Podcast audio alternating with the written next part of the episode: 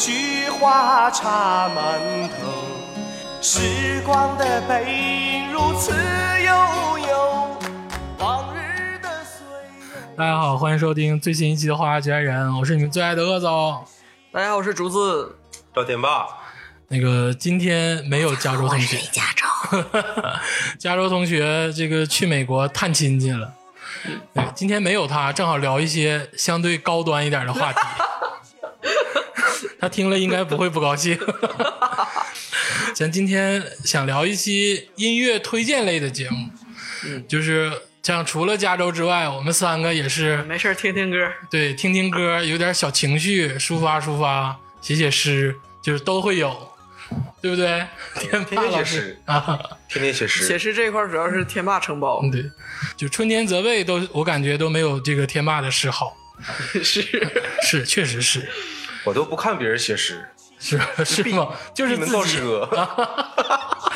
今天想聊一期什么呢？想聊一期民谣。虽然说现在，呃，又是 EDM，又是电子，又是 hip hop，感觉这个这种年轻人的音乐类型非常受欢迎，但是民谣它是我们青葱时代的主流流行啊，。是吗？是啊，是为什么我的很多闺蜜都说你还听民谣呢？没有啊听民啊，谣的多穷啊！这这个听民谣这是怎么说呢？就有点像你之前说的那个，就咱们听民谣的时候吧，这个不认。对然后这个民谣后来火过一段的时候，咱们已经有点皮了。又跑了。对，然后现在没有人 听民谣了，咱们又开始觉得 这这个事儿是怎么回事呢？就是不忘初心。前段时间非常火的这个花粥老师，这个花粥老师吧，开始做世界音乐嘛，就开始 花 花粥老师，谁呀、就是那个老中医，查无就是此人。要要三批那个老中医，那个花粥老师，他这个开始做世界音乐了，各种借鉴。各种去拿别人的曲子跟拿别人的词开始自己唱，啊，世界音乐对，世界这叫世界音乐嘛。然后他出了这个事儿，我就觉得，然后我又把他新出的专辑好好听了一遍，我觉得他没有他以前的那个灵性了，就是我灵性吗？还还行，小聪明，小聪明。对他那哎，个咱得这么说，就他们这圈人是不是首先把粉圈这套东西用在民谣界的人，是不是？那那就得从哎，就他们这个营销头脑啊，就是咱今天就瞎唠啊，就是是挺快。马友业他们就是这种营销类的，像传一张什么花粥跟宋冬野的合照啊，然后开始呜一帮粉丝就开始过来了。你知道我前两天在网上做了一个理性的分析，我说就评论一下，我说花粥老师可能灵性上。感觉我自己感觉没有以前好了，然后真的有小小男孩骂我，就跟搜吴亦凡是一样的效果。呃，但是你知道这种小男孩吧，看着还还是个人似的，你知道吗？就是不像那种吴亦凡的粉丝，就是疯狂，就他的疯狂可能藏在了他的内心深处。就是现在吧，世间万物各式各物，大家都用粉圈文化。德云社，对，包括这个国家之间，就是今天、嗯，对，那年那兔那些事儿，是吧？互相拉踩，一想到说呃这个怎么怎么样，就那件事啊，那你的对家怎么怎么样了？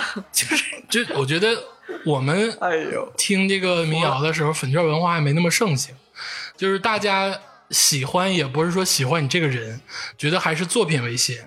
是的，花粥老师之前也是有过好作品的，咱不能说一棒子给他打死。像之前什么老中医呀、什么来自你都没听过对吧？很低俗啊，是是，还是听过。就一般般呢。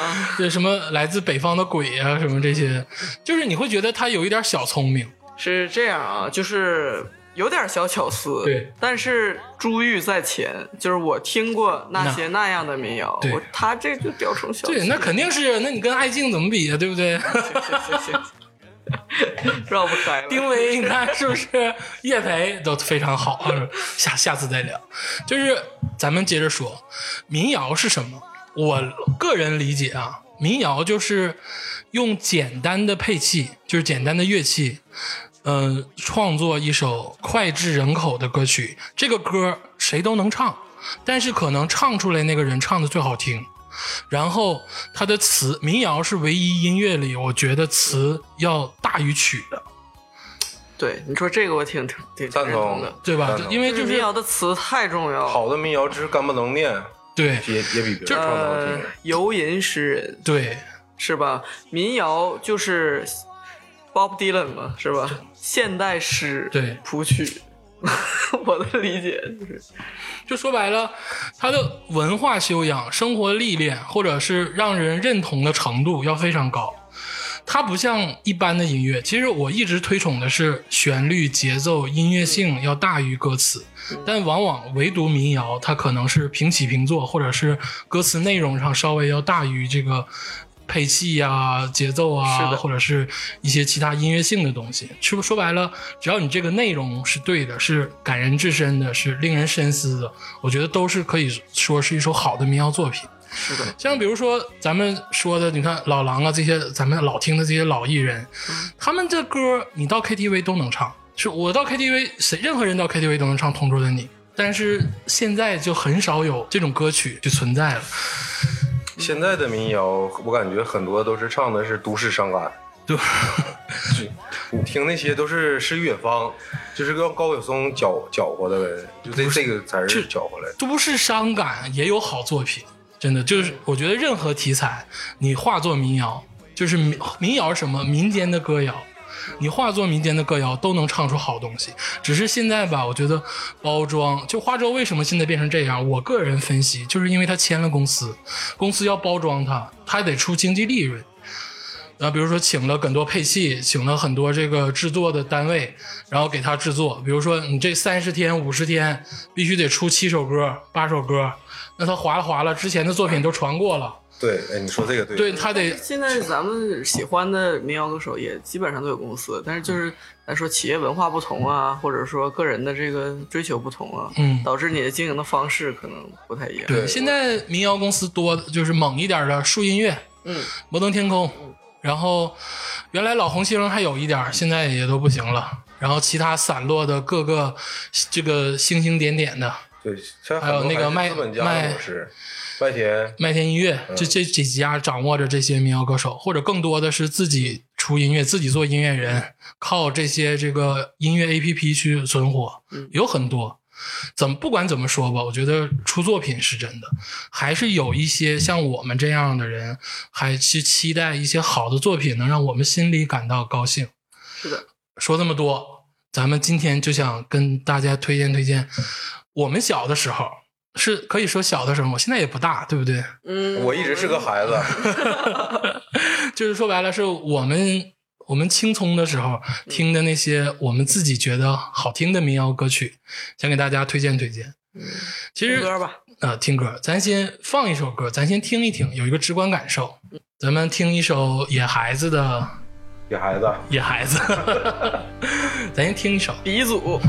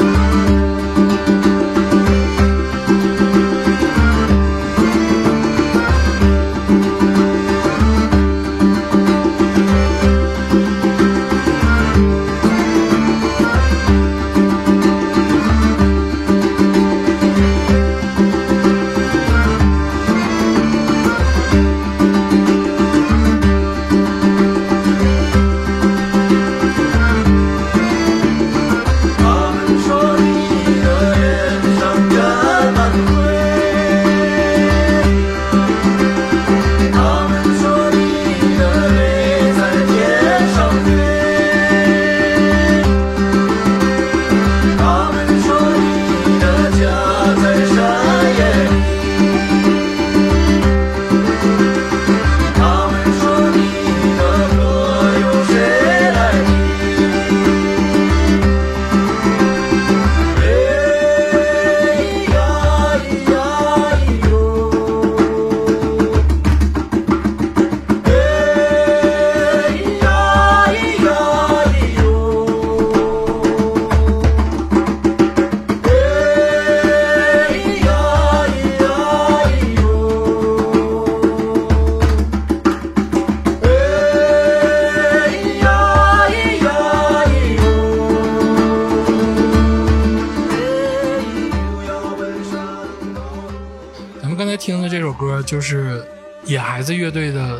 表作品，《野孩子》。是鼻祖，是 不能说鼻祖啊，野孩子最出名的歌应该是清唱《黄河谣歌中歌，是不是？》。这个乐队其实比较特殊，它我觉得是开启了至少是我们这几个人的民谣的大门，就通过他们，然后往上就像一个树一个树干似的，对，往上穿起了好多人。就是我们听的可能一开始不是这个，对但是喜欢某首歌，找到他的这个人，然后再往上发现，哎，往上找找找，都是从野孩子这儿来的。，对对，这个野孩子乐队是怎么回事呢？他们就是一听这个风格就感觉他们是来自西北，兰州这一块儿。兰州真的，我一定要有一天去兰州看一看，对，他那块出了很多民谣，说特别多。什么低苦爱、重镇对。对，就这也也是重工业，苏苏阳。苏阳，苏阳也是。但是兰州这一块，他们我觉得他们有自己的民族传承。嗯，我现在就越来越觉得有民族传承是一件非常幸福的事情。就是咱也有二咱人转，咱也有，咱也有，咱也有。对，咱二人转民谣，这个长长长白山这个烟什么时候能像兰州这个烟一样？那我觉得宋冬野也是拍他们马屁，对不对？我觉得肯定是。那你不得拜码头吗？对，你看这帮大哥抽兰州，哎，我也来一次。你看不是吗？宋冬野也得拜马刀，对不对？对。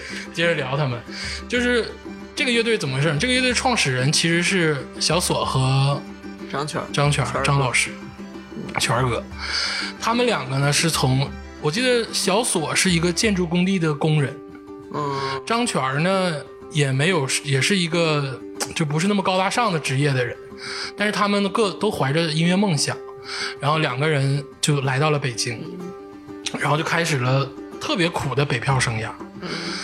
然后机缘巧合吧，然后慢慢的、慢慢的，他们在这个北京开了一个 不是，咋了？我感觉你前面说的，感觉他们像旭日阳刚似的。不是就如果说旭日阳刚有他们的深度，旭日阳刚会是另一个野孩子。我跟你说，就是说我呃，他们之前用什么讨生活不重要，在我心中，他们就是就是音乐人。对，对，其实怀揣着这个对于现代诗的这个创作动力，嗯，加上一些曲调，嗯，你就是一个歌手，英雄不问出身。嗯嗯，怎么说呢？他们后来慢慢在北京开启了一个，我觉得是一个整个中国啊他们俩呃，不仅作品吧，他们俩太有人格魅力了。对对，确实是也能你是不想说这个词儿？能聚一批。你是不是想说这个词儿？对，我想说这个，不是那知道的呢？你看没看过权儿哥的现场？没有，帅不帅？不啊，你没看过？你看不我看过？过我看过帅不帅？挺特别帅，而且权哥就各种民族乐器玩的特别的好，我可以破音。人家好好说，好好说，人家真去学。今天不是走高端路线吗？是是是是是，没有李佳州走高端高端高端。好好说，他们这个非常有人格魅力，而且呢，对音乐也非常认真。然后慢慢在北京就开了一个，嗯我觉得乃至于中国吧，民谣界都能说算是一个响当当的一个根据地。搁现在来讲叫孵化器，对，算是孵化器吧，是是？就是何酒吧。哎，这个何酒吧真的出了太多的人了。对，就像台湾的那个女巫什么阁什么的，嗯这个那个这种呃现场的 live 的酒吧，对。那个一样。这个和酒吧慢慢的开起来，然后以孩子这个乐队慢慢的成熟起来，嗯，然后加入了很多新的乐手，然后最后现在定档的，嗯，是五个人，然后其中发生了很多故事，嗯，当然就是我们最深刻的就是这个小锁，小左在零四年是的，他就是去世了，哦，你不知道不知道，我不是这块儿的。这事儿是这块儿的嗯这事儿挺悲伤的。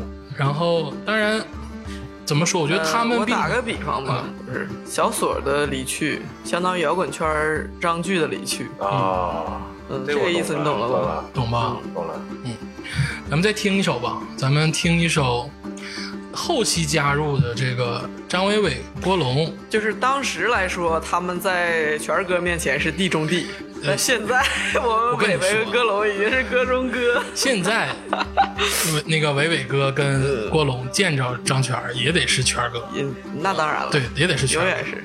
但是就是他们两个相对来说，在年轻人当中还有一点人气，因为张伟伟长得挺帅的。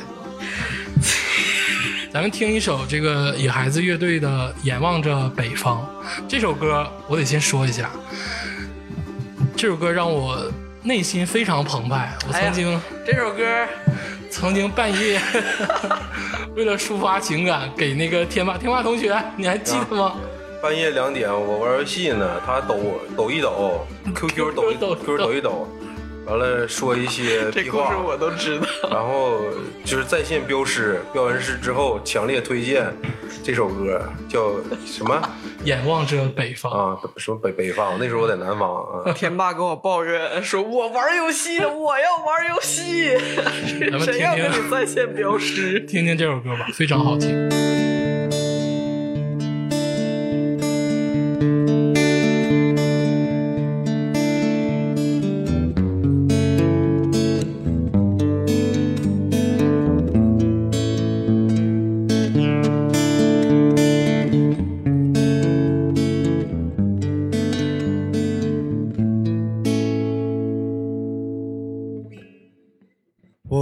望着北方，弹琴把老歌唱，没有人看见我，我心里多悲伤。我坐在老地方，我抬头看天上，找不到北斗星，我只看见月亮。我走过了村庄，我独自在路上。我走过了山岗，我说不出凄凉。我走过了城市，我迷失了方向。我走过了山岗，我说不出凄凉。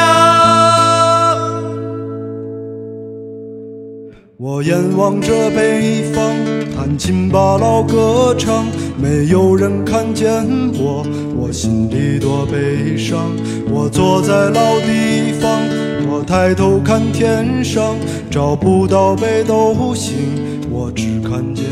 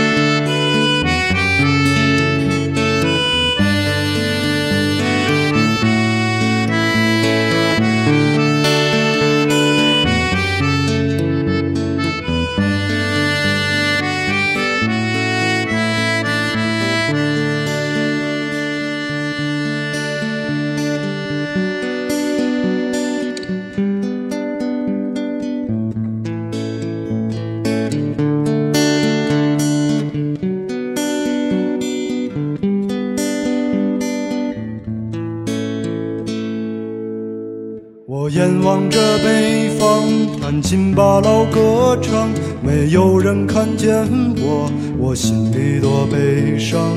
我坐在老地方，我抬头看天上，找不到北斗星，我只看见月亮。嗯，这首歌是改变我一生的歌曲。少年时光，呃，我我有个问题啊，就是为啥这民谣一直就是南方北方？行，我跟你说，中国民谣非南即北，南方想去北方，南方去南方。南方、北方，南方姑娘，北方小伙。那个北方的北方，彭坦唱过那个《南方》那首歌，多好听啊，对不对？对。但是我觉得啊，这个中国民谣非南即北，更多的人是把它变成一个符号，然后放到里头有诗意、有文艺青年的感觉。它表达乡愁吗？哎，反正就是这种对远方的幻想。对，这是家的，就是罗列，这就跟 hip hop 似的，就这个 flow 已经成型了。就是好像我跟你说，这首歌就是鄂总心中的卡秋莎。卡秋莎长啥样你知道吗？你不知道，但她就是你最美的姑娘，就是就要去南方，咋的？远方就是一种奢侈品。对，是的，哎呦，这个东西就是他们用是做态，我们野孩子用就是有内容，可不可以？这么聊可以吧？哎对不对？这首歌我觉得我这个上学的时候，那个时候应该是在高中高中左右，我第一次听，当时就泪如雨下，就觉得特好迷失了方向。对，太好听了，就是好像 就是唱出了我对生活的理解，也唱出了嗯，感觉这个旅程啊，因为我那个时候也在漂泊了村庄。对，高端，弹琴把老歌唱。很好听就对了，对不对？难道你们不觉得吗？真的，真的，我也特别喜欢这首歌。嗯，这首歌也是我的野孩子开山，那个鄂总啊，他那天晚上给我发这发完这首歌的时候，呃，我以为他想让我想一下乡愁这个话题，但是听完之后的确很好听，好听。然后从那时候我才接触这个地下流浪以，前是 Metal Boy 吗？对，但我表面上还是 Metal Boy，嗯。我表面上还是那个喜欢这种小女孩儿，谁黑怕骂人呢吗？你这不是？那个时候谁要说听 hiphop 不就骂人？那个时候的 hiphop 就是现在的民谣。那个时候听 hiphop 得偷偷的听，民谣就是咱们大声的朗读。去迷笛，那个比如说晚上那个吃饭的时候，唱两只山羊，怎么怎么都得唱一首必须的李伯伯要当红军，对不对？哎这些歌真是晚上音乐节帐篷门口大家聚一起，这最火的？对对啊嗯还是这些织。毛衣呀、李伯伯当红军呐、真的是这种歌就一定要唱。我记得我在镇江的时候唱了三天。呃说回野孩子，啊，就是野孩子是什么乐队呢？我觉得他们是真正坚持了民间的歌谣这个传统的，因为他们唱自己西北的歌。对你从来没有听见过野孩子唱一首。就几个简单的和弦，然后流行歌，然后做一些讨巧式的歌词，就像花粥老师一样。可以了，过去了。索命鬼，我 一直在索花粥老师。就是诗能讨巧，但是意境讨巧不了。对，这个意境是讨巧不了的。就接下来咱们听一首嗯野孩子的《生活在地下》这首歌，并不是他们特别，也算是当红歌曲了。但是没有那么红，大但这首名曲歌对也是大名曲之一嗯。这首歌就是你在外漂泊的时候，有一种窗外望乡的感觉。咱们扭机也有一个什么地什么你别拐我行不行？不是扭机那个，我们来自地下。来自地下。来，我好好的，咱听一首我也来自野孩子的生活在地下。啊，他演的光，加植入一下。安德逛，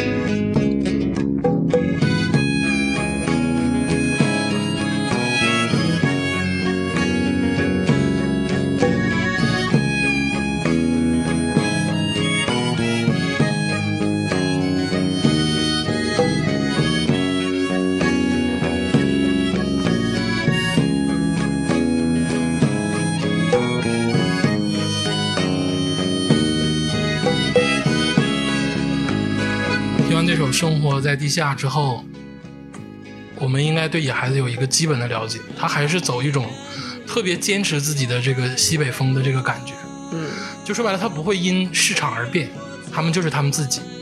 而且你知道，野孩子排练的时候，他们很辛苦。就他们，你大家幻想民谣歌手好像就是乐呵的，然后抓两把瓜子儿，然后那个 喝点小酒，对，叼个小烟儿，弹弹弹，然后完事儿了。其实不是，这每一首歌都是创作，他们配器虽然少，但是也要结合的非常合理。是的，就是他说白了，这创作这首歌不亚于创作一个，比如说创作一个 beats，创作一个呃，大流行。对因为纯是词和旋律这两大块儿，完全取不了巧。说白了，简单的东西让你能听下来，让你能听得舒服，其实非常难，哎，对不对？越简单越困难。对蛋炒饭，不，我我跟你说，就是做数学题，就是嗯一个题题目非常简单，往往这题是最难的。啊，就是一大篇的那个题目的话，这题最简单。哥德巴赫，哎我也能唠两句理科。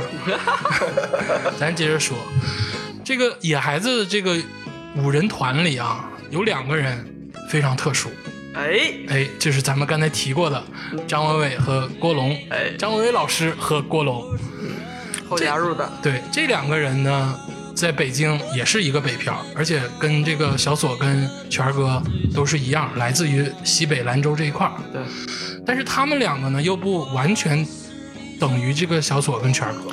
他们是后加入的，第一，他们是后加入的；第二呢，他们玩的东西也比较更多元一点，嗯，就什么都玩一点后期的话有很多，嗯而且跟好多人也都合作过。嗯就我现在能知道的，就比如说美好药店有他们，嗯对，然后娟子有一次上《实话实说》，崔永元老师的《实话实说》，也是带着张伟跟郭龙。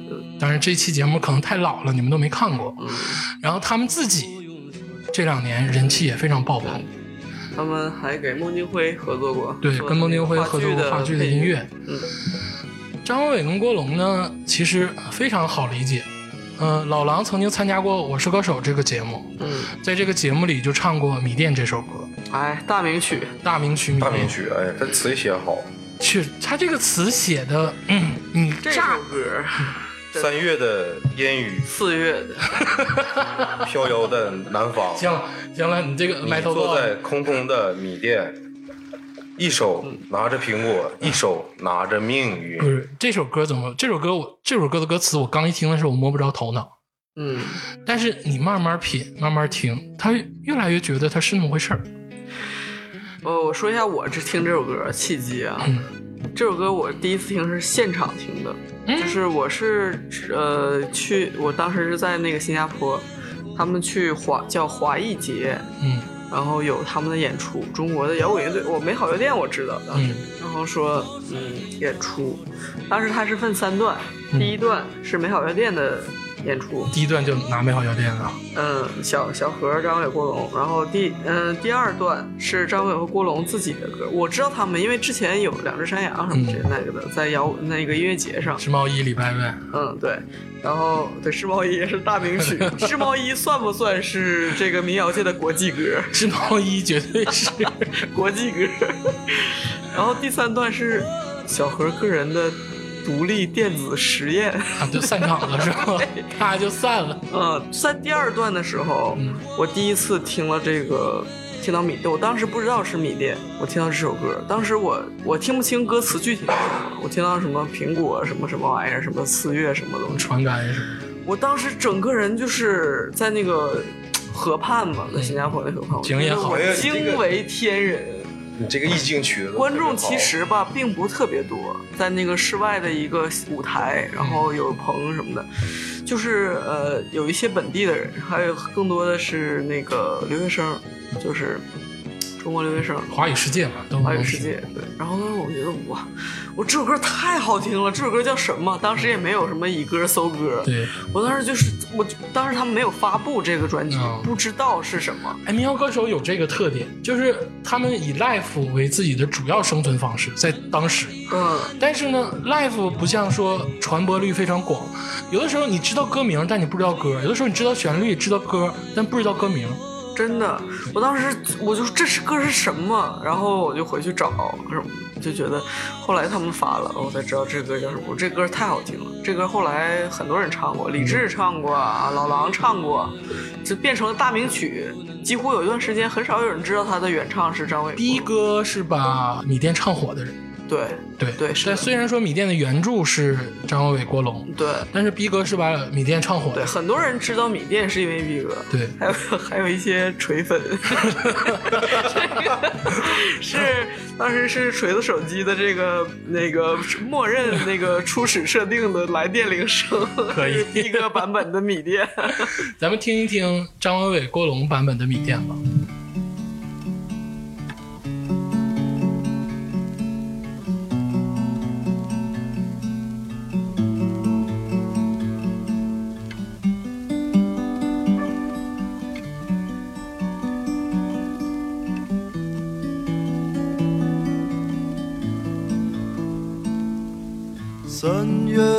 的烟雨飘摇的南方，你坐在你空空的米店，你一手拿着苹果，一手拿着命运，在寻找你自己的香。窗外的人们匆匆忙忙，把眼光丢在潮湿的上。你的舞步划过空空的房间里，时光就变成了烟。爱人，你可感到明天已经来临？码头上停着我们的船，我会洗干净头发，爬上桅杆，撑起我们葡萄枝嫩叶般的家。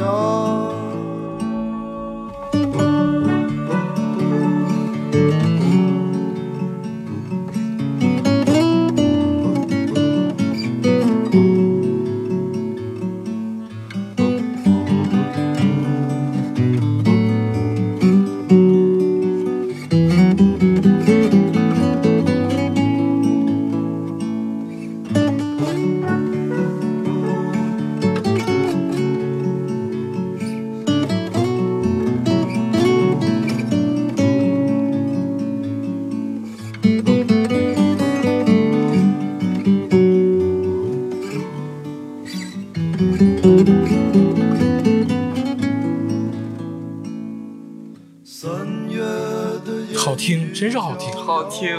就是这么听一遍，再听一遍。这么多年过去了，现在听还是能让人沉淀，就让人想起很多事情。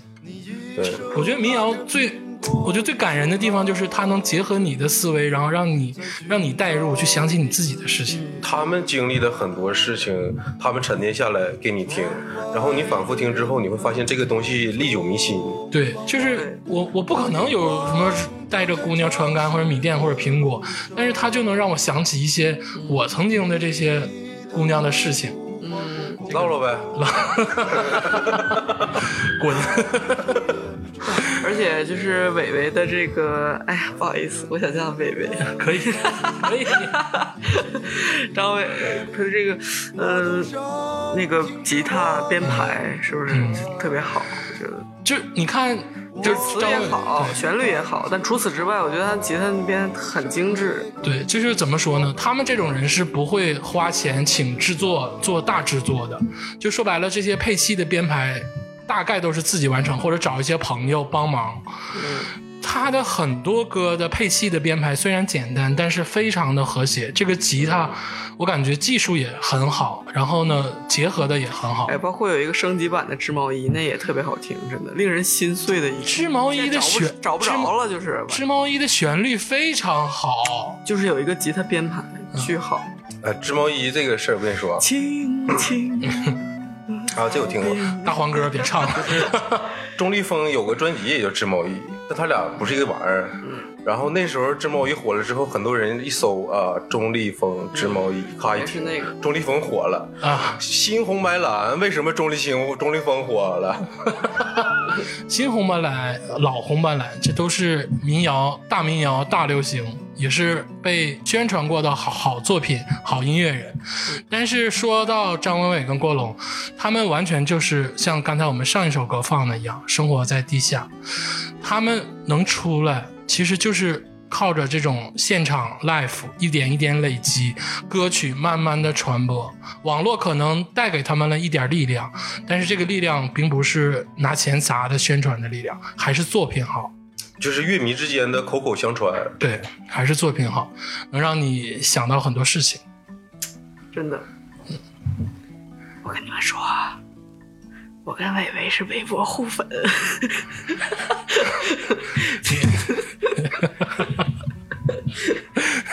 嗯，继续。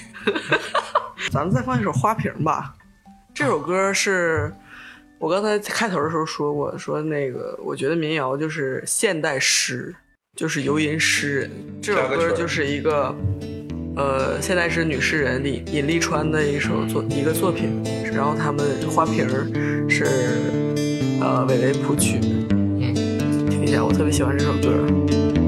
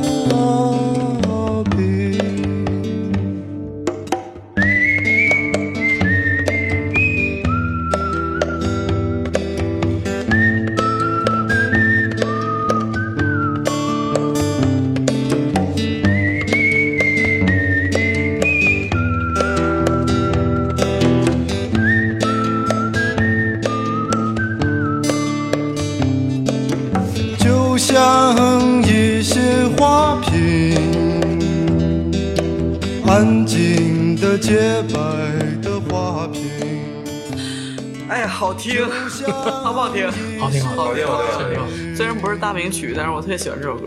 这首歌在那个孟京辉那个话剧《三个橘子的爱情》里面也是一个插曲，我也是现场去看了演出。哎我发现孟京辉这个人，实才呀，不是他，他老愿意跟这帮人搭个，真的是真的就是什么话剧节呀，然后你知道吧？每年的话剧，就是你看史航的微博，你就能看到。呃，我跟你说这句话用一个什么来概括呢？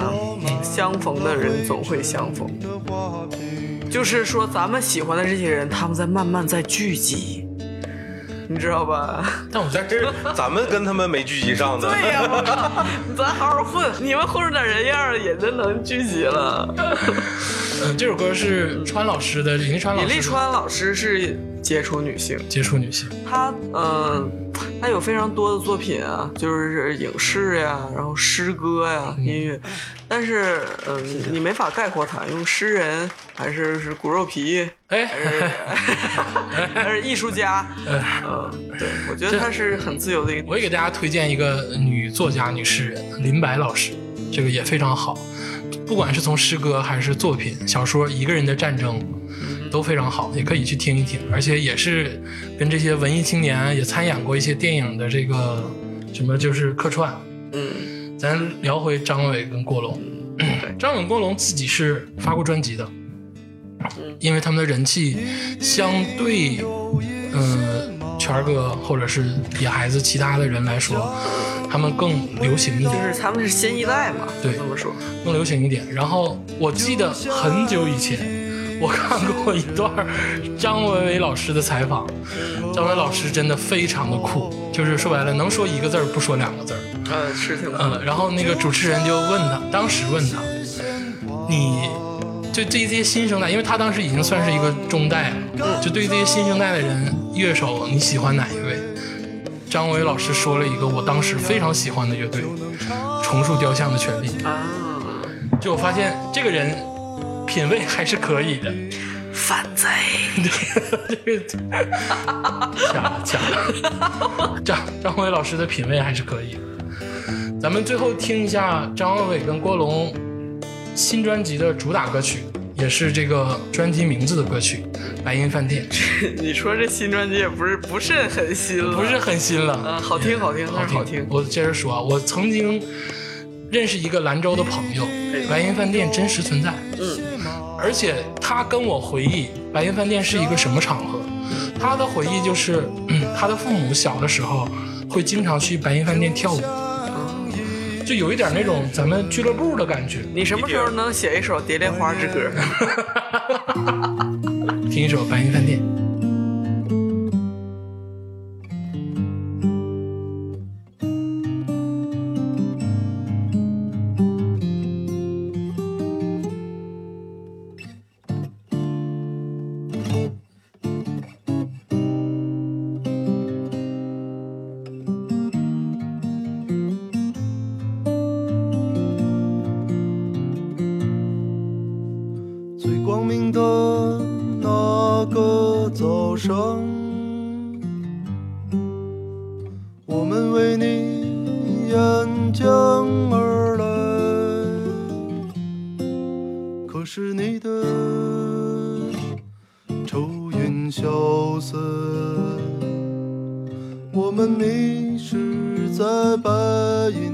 银饭店。最温暖的那个晚上，我们为你朝南而去。可是你的暮色苍茫，我们搁浅在白银的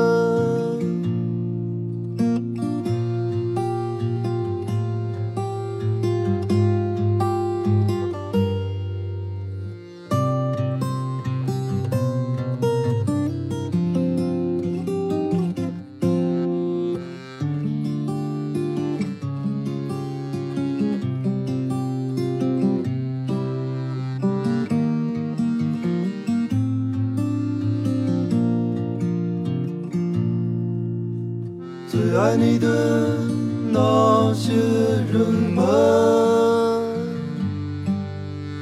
来到你的阳台下面，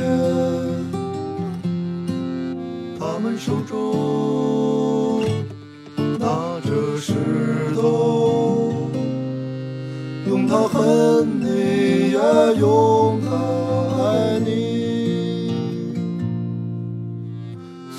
你的那些人们，来到你的阳台下面，他们手中拿着鲜花，用它爱你，也用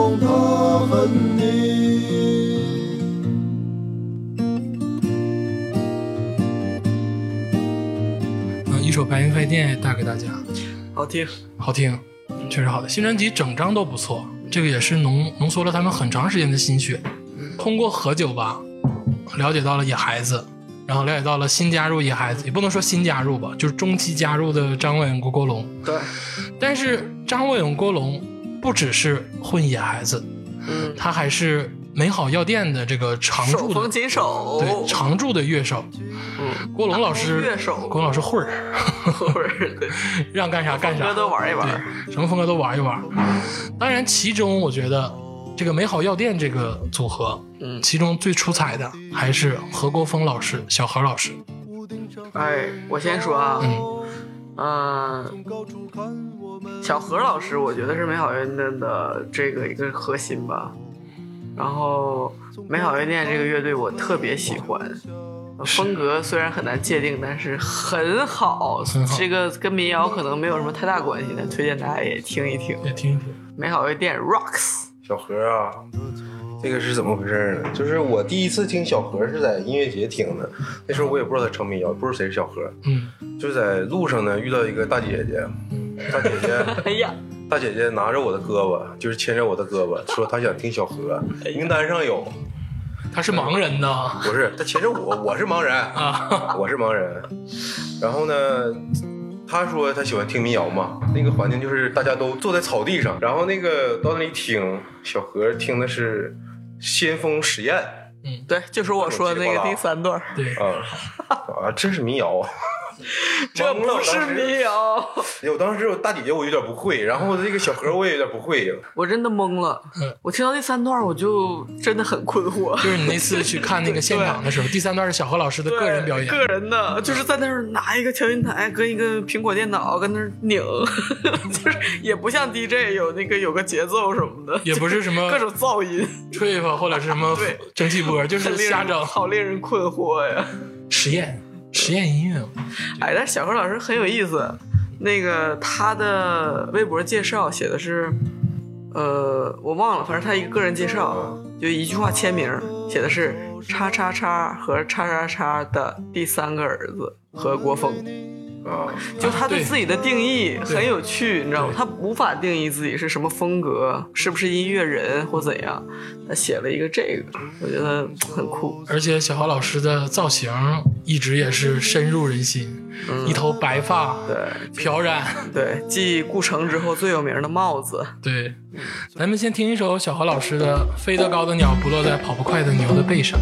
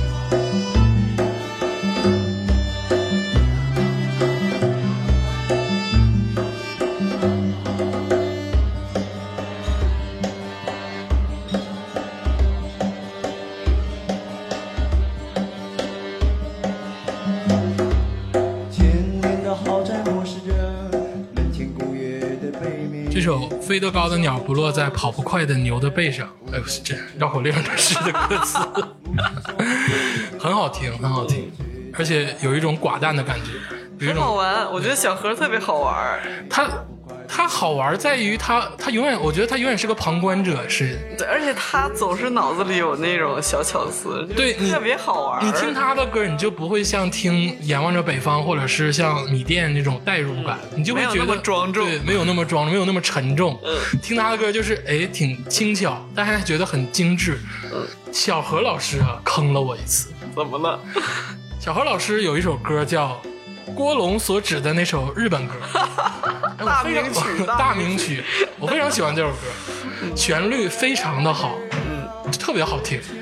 然后我当时吧还学过一阵日语，我就说这首歌的日文肯定是很高级，我不懂。然后我就拿着这首歌，你太天真了。那个时候还是 M P 三，就是一一个 G 就已经是非常霸王式的这个 M P 三，高级高级高级，我就拿着这 M P 三找到我们是的二五八 MB 的。对，找到我们的这个日语外教老师，啊我就给他耳机。我大概的意思就是，你听听这首你歌，对你给我讲讲这首歌讲的是什么东西。他能说中文，他听了有十多分钟，然后。一脸茫然的瞅着我，说：“同学，你这个是什么呀？对不对？”我说：“这是日本歌，日本日语，日本歌，你听听，告诉我什么意思？你别敷衍我。”然后他又听，听半天说。我真他妈听不懂，就是各种听不懂。这歌词里你没有 clue 吗？郭龙所指的那首日本歌，对呀什么，意思？就是你可以想象一个场景，他我觉得他就是说郭龙是个傻逼，是这个意思。就是小何自己编了一首歌，这首歌旋律真的很好，我经常循环播放，但这首歌没有意义，就是没有什么意义，就是瞎就是瞎编这个语气词这个事情，很多人干过，朴树老师也干过？编一些不知道是什么语言的语气咯咯嘎嘎的，对。然后郭龙在旁边听见了，嗯就说：“哎，这首歌挺好听啊。”然后每次聚会说：“哎，你你弹弹你那首日语歌，你你那那首日本歌，你唱唱那个日本歌。”那是郭龙所指的那首日本，他就是骂郭龙，在歌名里公然对。骂郭龙。按照我说，通过这首歌能觉得什么呢？就是小何老师，他是一个逆传统的人。咱们刚才说过，民谣最重要的就是词，但是他反而是一个把词完全消掉的人。然后你还能觉得这首歌好听，是的，所以说为什么？我跟你说，因为小何是一个非常嗯愿意尝试的人。是他的歌，你看啊，他他唱民谣其实很少，为什么带上他？是因为他这几首作品我们很喜欢。对，但是你看他做美好药店呀，他做的实验电子，他前呃前一阵还在微博上发起过一个，就是也是一个音频的一个项目，就是呃他征集网友说你发来你的一段录音，什么都可以，嗯，或者你的声音，或者你生活的声音，发一段啊啊什么的也可以，他来做成一段，就有点像行为艺术，嗯有一点装置艺术的感觉对。就是他是一个不不光是音乐人或者是民谣能定义他，他是个艺术家吧？就说白了。光是音乐这一块儿已经控制不住他了，他表达的这个思维已经超脱 精了这个。神病人思维广，咱们来听一首郭龙所指的这首 日本本歌。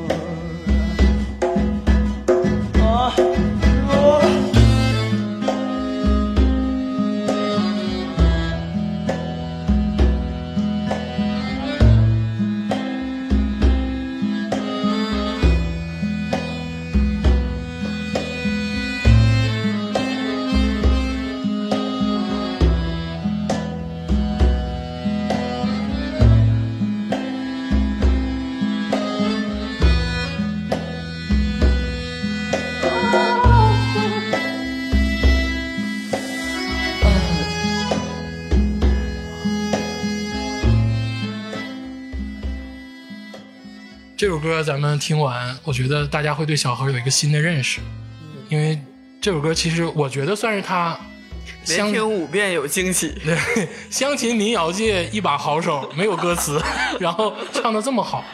嗯，而且我感觉那个日本人写不出来，真是写不出来这种东西。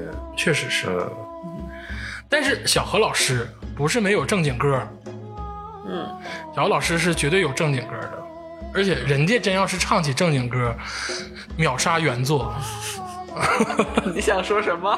真是秒杀原作。嗯这个咱可以直说啊，这个因为他们其实都是朋友。嗯，这个小何老师曾经唱过周云鹏老师的一首歌《啊，不会说话的爱情》，哎呦，但是我平心而论啊，大名作。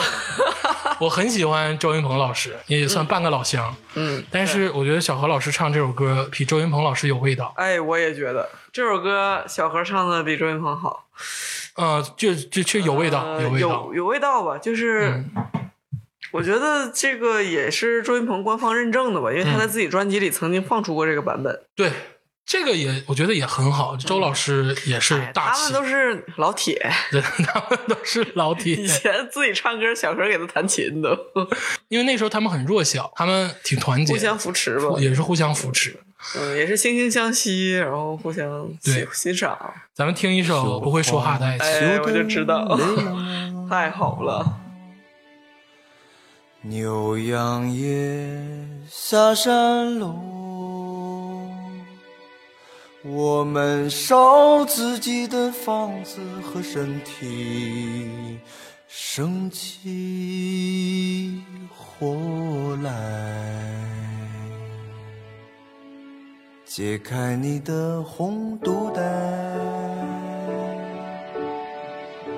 撒一床雪花白，普天下所有的眼泪都在你的眼里荡开。没有窗亮着灯，没有人在途中。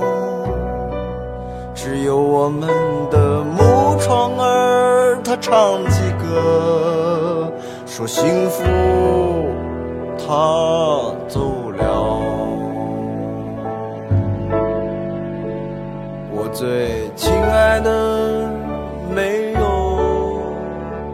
我最亲爱的姐姐，我最可怜的皇后，我无旁的小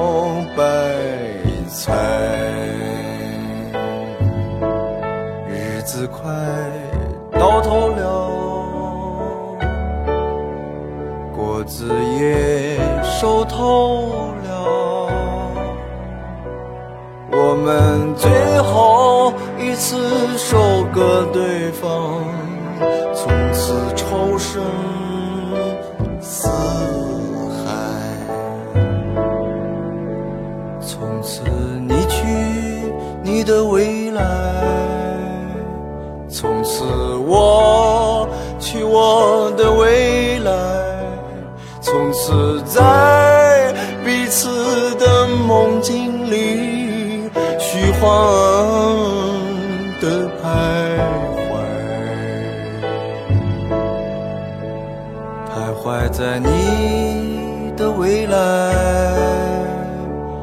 徘徊在我的未来，徘徊在火里、水里、汤、里。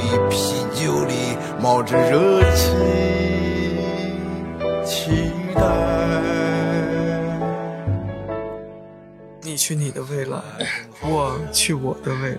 有句话，抖音有句话怎么说来着？就是那意思，就是一个顽皮的人突然抒情了之后，就非常让人控制不住。就是小何老师这首歌，当初出了之后，你一听跟他之前的风格也不一样。我觉得他能唱这首歌，也就认证这首歌有多么好，这首歌的词写的真的太好。太好了。今天我们听了《野孩子》，张伟老师、郭龙，嗯，啊，何国峰老师，小何老师，小何，连名带姓了。我我我特别习惯叫他何国峰我也特，别喜欢叫何国峰。这个名字我觉得非常的酷，小何就有一点这个抖音唱民谣的感觉，不是，就是感觉小何是亲切，但是何国峰对。更亲切。但是呢，我们心里那个年代喜欢的民谣歌曲远远没有结束，嗯，而且最后我们留了一个起字。小何老师唱的这首《不会说爱的爱情》，其实是谁的歌呢？其实是周云鹏老师的歌。我们希望通过这一期节目，让大家了解这几位歌手。但是下一期我们还会放出更多精彩的我们心里的那个时候的民谣偶像。真的推荐大家都听一听，搜一搜歌词，然后按照这个歌仔细的聆听。对，有有有机会去现场也可以看看，感受一下。对，可以听听他们的 live，其实门票都不贵。不，长春可能没有吧，但是他们一般走全国的话，会走沈阳、走大连，不是哪怕走北京呢，咱们坐火车他们现。在这些年都在云南，嗯，都在云南这里。对对大理对野孩子是定居大理的，北对京对，就是是网易云音乐听民谣的那些人，他们最后到底去没去大理和西藏？呃，今天咱们这期到此结束，欢迎收听下一期，我们会在一周之内同时放出两期，把最好的民谣音乐带给大家。李嘉洲，好好听一听。李亚洲不会听，谢谢大家，再见。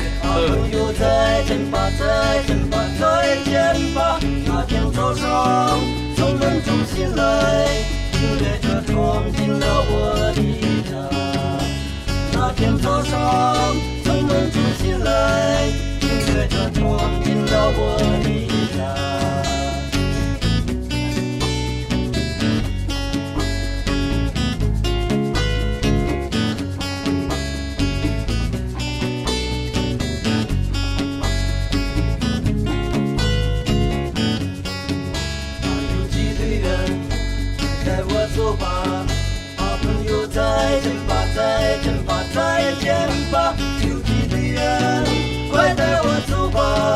我是